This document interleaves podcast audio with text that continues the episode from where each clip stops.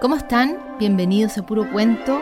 La historia que hemos elegido para hoy se llama Perdido y Encontrado y es de Oliver Jeffers. Había una vez un niño que un día encontró un pingüino en la puerta de su casa.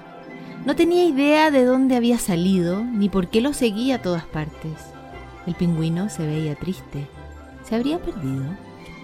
El niño decidió ayudarlo a encontrar el camino a casa.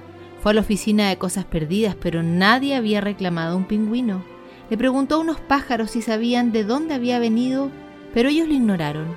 Los pájaros son así. Le preguntó también al patito de su tina y el pato se alejó nadando. Tampoco sabía nada.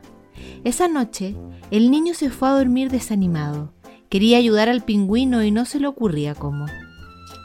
A la mañana siguiente averiguó dónde viven los pingüinos. ¿Habría manera de llegar hasta allá?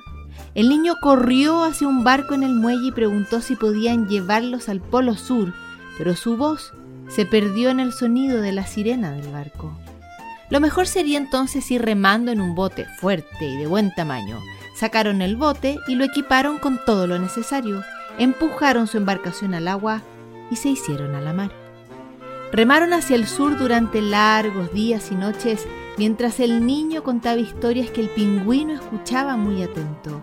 Atravesaron mares tranquilos y olas altas como montañas hasta llegar al Polo Sur. El niño estaba feliz, pero el pingüino parecía triste otra vez. Su compañero lo ayudó a bajar del bote. Llegó el momento de despedirse. El niño se alejó remando. Al volver la vista atrás, se dio cuenta de que el pingüino se veía mucho más triste que nunca.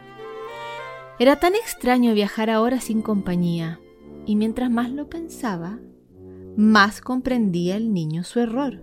El pingüino no estaba perdido, el pingüino se sentía solo.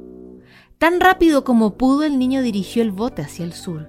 Llegó de nuevo al polo. ¿Dónde estaría el pingüino? Por más que buscó y buscó, no lo pudo encontrar. Triste, el niño retomó el camino a casa.